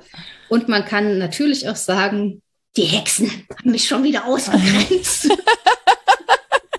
Ekelhafte weibliche Stimme höre ich gar nicht zu. Du, du, meinst, es funktioniert in beide Richtungen? Man ja. könnte beides damit nehmen? Ja, gut, dann. Ja, dann Macht ist doch, was ihr wieder, wollt. Ich sag ja immer Begegnung, Vergegnung. Ja. Das ist sehr nah beieinander. Ja. Aber wir können nicht mehr als noch möglichst viele Fußnoten mitsprechen. Alle Fußnoten können wir nicht mitsprechen und wir können auch eigentlich zum Glück anderen nicht oktroyieren, wie sie unsere Worte zu hören haben. Würde man ja. manchmal gerne, aber es ist auch ein Moment der Freiheit darin, dass man sie auch ganz anders hören kann. Dann bitte, damit müssen wir leben. Ich glaube, was wir, was wir tatsächlich machen, ist, dass wir Ebenen unterscheiden. Mhm. Also zum einen die interpersonelle Ebene, also ne, zwischen ja. Menschen, und ja. zwar in der Person als Menschen, als Face-to-Face, -face, als Gegenüber. Und dann aber auch äh, die Ebene, wo sich Menschen in Gruppen zusammentun mhm. und als Gruppen sozusagen Wahrheiten für sich in Anspruch nehmen. Ja. Und das ist ja, das ist ein Dialog, den man nicht führen kann. Eine Kundgebung ist auch keine dialogische Veranstaltung. Richtig. Ja. genau. So, ja, ja. ne? Also das, ich glaube, da machen wir dann den Unterschied. Ich finde nur wichtig, das auch nochmal zu sagen, ne? dass man natürlich, ähm, also wenn es um Personen geht, denen, die einem nahestehen, und an der Stelle auch wirklich hier nochmal der Hinweis auf die Bücher von Katharina Nukun und Pia Lamberti, Fake Facts und True Facts, mhm ähm, weil die auch wirklich nochmal genau sagen, wie das eigentlich ist, wenn im eigenen Umfeld Menschen sind, die verschwörungsgläubig sind und die man nicht mehr erreichen kann. Mhm. So, bis wo man den Dialog führen kann, wann es sinnvoll ist, da Energie reinzustecken und wo es eben nicht mehr sinnvoll ist ähm, ich glaube, das ist vielleicht auch nicht ganz unwichtig, das zu sagen. Ne? Also Dialogbereitschaft ja. kommt eben nicht nur von einer Seite. Man kann das, man kann dazu einladen, Absolut. Äh, Und man darf aber auch sagen, ich kann nicht mehr. Das darf genau. man übrigens, glaube ich, fast immer im Leben. Wenn man tatsächlich nicht mehr kann, dann kann man sagen, ich kann nicht mehr. Genau. Und das ist, äh, dass man, ja, also ich finde, Verschwörungsglauben muss ja nicht zwingend immer nur so das ganz harte Brett sein. Nö. Ähm, aber es ist, das meine ich halt mit diesen, mit diesen Parallelwegen, ne? Menschen, die sich so von außen so beeinflusst und unterdrückt fühlen. Mhm. Ja, ohne dass man das wirklich strukturell benennen kann. Also man ja. kann es mitunter strukturell benennen, aber wenn es keine strukturelle Benennung dafür gibt ähm, und das sozusagen ein individuelles Gefühl ist, ähm, dann ja, muss man das, glaube ich, auch als solches benennen. Ja, ne? und, und, sagen, ja. das ist nebengleisig. Ja. Und äh, ich werde in den Fußnoten noch mal einen Text verlinken, der das sehr schön, sehr plakativ macht von Ralf Heimann ähm, beim Altpapier erschienen vom MDR, 360 mhm. Grad heißt es, glaube ich, der wirklich sich sehr intensiv damit auseinandersetzt, wo Menschen legitime Punkte und Kritikpunkte haben und wo sie dann leicht, leicht einfach abgleiten in mhm. eine bestimmte Richtung und wie das passiert. Und das finde ich sehr, sehr spannend, weil das ist sehr gut analysiert und sehr wertschätzend und in der Sache und geht dem Phänomen an sich auf den Grund. Ja, und ich glaube, einen Punkt müssen wir fürs Fazit noch aufnehmen, nämlich, dass es nicht um das Problem des Abgleitens an sich geht, sondern um das Problem des Abgleitens, unter dem andere leiden. Ja das andere ausgrenzt, das eine Form von Gewalt ausübt, die nicht mehr zu tolerieren ist. Und da war ja auch dein Punkt, ähm, da ist das zu verurteilen. Und dann ist es auch ja. wichtig, dieses Urteil auszusprechen. Das ist dann ein Akt der Verantwortung zu sagen, ich verurteile das aufgrund von. Das gehört, glaube ich, auch zum Fazit. Ja. Das heißt, Menschen, die unseren Podcast verurteilen wollen, müssen tatsächlich mhm. bis zum Ende hören. Ja, das hat nie ein Ende. Wir reden einfach, bis wir tot sind. Toll. Nein, aber das ist ja wirklich, und das ist ja die Klammer, die das Ganze dann am Ende in Kontext setzt. So das ist ja das, was wir, ne, also man kann darüber sprechen, man kann sich das Phänomen offen angucken, aber man setzt halt am Ende dann die Klammer, die das Ganze in Kontext setzt. Und das ja. finde ich persönlich so wichtig. Deswegen habe ich gesagt, wir sprechen die ganze Zeit so Meta. Mhm. Man könnte das natürlich für sich in Anspruch nehmen. Ich würde ja. sagen, jetzt nicht mehr. Ja, genau. Viel Erfolg damit. Wir werden das Ende in Dauerschleife spielen. Mal gucken, was passiert. So, genau. Rita, außer LTI, du hast äh, ja, noch du. Literatur. Du ja. deine auch. Hab Und ich, mir ist der Name wieder schon. eingefallen. Mein Gott, eben. Ja. Also meine Literatur kann ich gerne nennen. Du die deine aber gern zuerst. Ich habe sie ja im Prinzip ja schon genannt, äh, okay. über die beiden Bücher und den Artikel, die ich verlinken werde. Wir haben ja Shownotes. Wir sind ein ordentlicher Podcast, wir machen Shownotes. wir ist gut, du. äh, ich bin nur ordentlich, weil ich Zettel schreibe und auf und meinem steht äh, der Klemperer mit LTI, Notizbuch eines Philologen. Und darauf stehen auch die Ärzte mit äh, Kraft auf dem aktuell erschienenen Album Dunkel. Das habe ich noch gar nicht gehört. Ja, das musst du ja jetzt nicht flüstern. So peinlich ist es auch nicht, dass du es noch nicht gehört hast. Kannst dir gerne ausleihen. Rita ist ein eine Early Girlande dabei.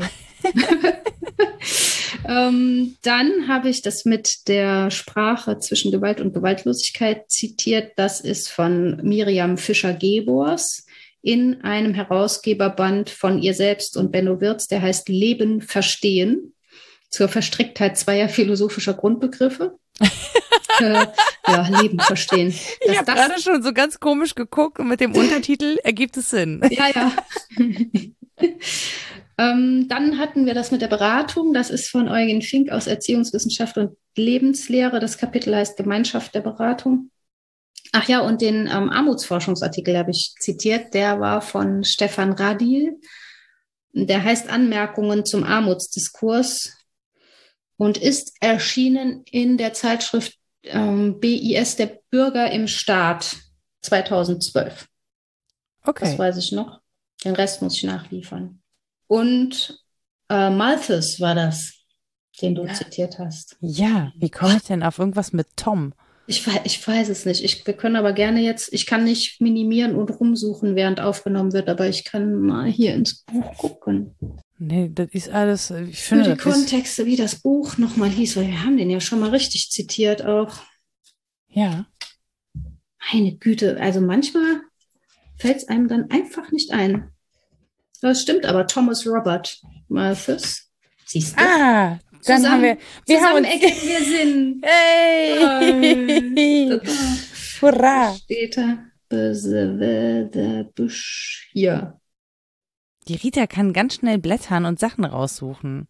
Thomas Robert Malthus, ich weiß ja wenigstens, wo es steht, 1766 bis 1834, ein britischer Ökonom, vormals Pfarrer, versuchte mathematisch zu belegen, dass das Bevölkerungswachstum gleich einem naturgesetzlichen Struggle for Existence stets überproportional zum Wirtschaftswachstum steigt. Mit seinem Bevölkerungsgesetz versuchte Malthus nachzuweisen, dass staatliche Interventionen zur Bekämpfung von Armut selbige nur verschärfen würden, da sie dazu beitrügen, den Kinderreichtum armer Bevölkerungsschichten noch zu verstärken. Nur die Nichtunterstützung und Abschaffung der Armenfürsorge würde zu einem quasi evolutiven Ende der Armut führen. Boah, da wird das ist aus, soll ich auch noch? Das nenne ich auch noch, ne? Ja. Jetzt haben wir es zitiert. Helmut Lambers Geschichte der sozialen Arbeit, wie aus Helfen soziale Arbeit wurde. Und ich möchte euch sagen, ihr wart gerade live Zeuginnen und Zeugen, wie Rita analog gegoogelt hat in ihrem Bücherregal. so mache ich das immer. Und ich glaube, du warst schneller. Bücher. Ja, naja. Ich glaube, du warst schneller, als wenn ich eine Suchmaschinenanfrage eingetippt hätte, um mir verschiedene Ergebnisse sicher. durchzulesen. Ja, ich kann mir nichts merken, außer wo was steht und wie das Buch aussah. Aber immerhin. Wenn ihr noch Fragen, Anmerkungen und Kritik habt, die ihr uns mitteilen möchtet zu dieser Podcast-Folge, könnt ihr das übrigens tun unter rita.wasdenkst-du-denn.de oder nora.wasdenkst-du-denn.de. Ihr könnt uns auch antwittern unter wddd Podcast. Wir haben eine Facebook-Seite, eine ganz stinknormale Website, www.wasdenkstudenn.de. Da kann man uns Kommentare dalassen. Und wenn ihr richtig gute Laune habt, dann lasst uns gerne auch so Bewertungen und Sternchen da. Nicht, dass wir das brauchen würden für unser Ego. Nein. Niemals. Es könnte unter Umständen andere Menschen davon überzeugen, ausschließlich diesen Podcast auch zu hören. Und äh, an der Stelle auch nochmal ein ganz herzliches Dankeschön an alle, die uns unterstützen mit einem Euro bei Steady und der Hinweis darauf, dass wir aktuell aufgrund der Situation und der Arbeitsbelastung und dem, was man sonst noch so an Spaß hat äh, während dieser Pandemie, die ja immer noch nicht vorbei ist. So was, das Spaß?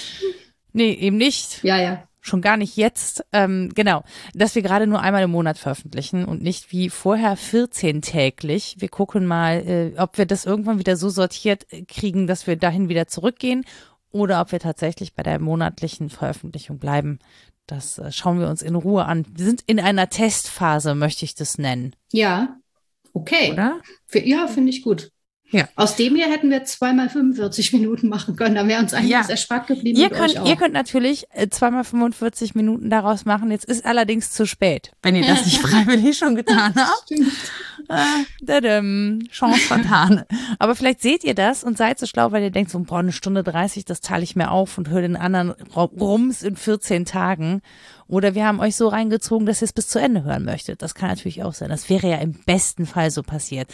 Also, ich würde sagen, wir hören uns in einem Monat wieder, es sei denn, Rita und ich äh, finden irgendwas, wo wir denken, da müssen wir jetzt unbedingt drüber sprechen und das veröffentlichen. Und bis dahin sage ich einfach Tschüss und bis zum nächsten Mal. Sage ich auch. Tschüss.